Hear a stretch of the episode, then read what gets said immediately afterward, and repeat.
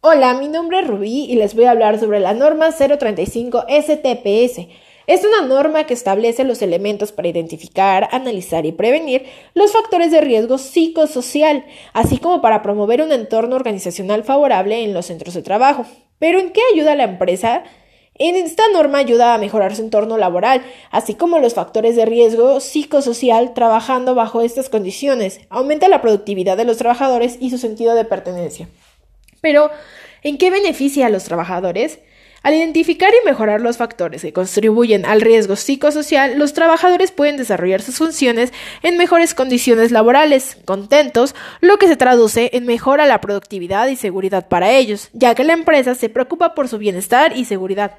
Todos los centros de trabajo están obligados a cumplir con esta norma, pero para esto necesitamos dos etapas. La primera entra en vigor el mismo día y sería que tiene que cumplir con la política, las medidas de prevención, la identificación de los trabajadores expuestos a acontecimientos traumáticos severos y la difusión de la información.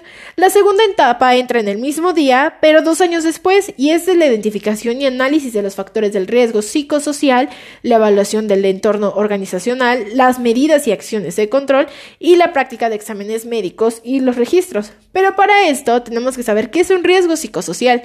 De acuerdo a la Organización Internacional del Trabajo, la OIT, los riesgos psicosociales son aquellas características de las condiciones de trabajo que afectan a la salud de las personas a través de mecanismos psicológicos y fisiológicos, a los que se les llama estrés.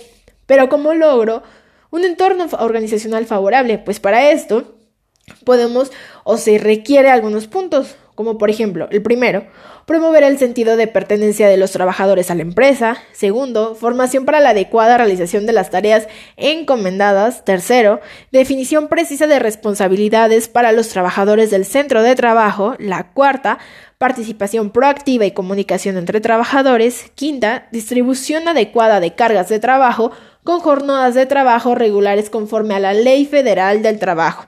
Y la sexta, y no menos importante, evaluación y el reconocimiento del desempeño. Para esto, se le recomienda una guía para que pueda cumplir con esta norma. Gracias.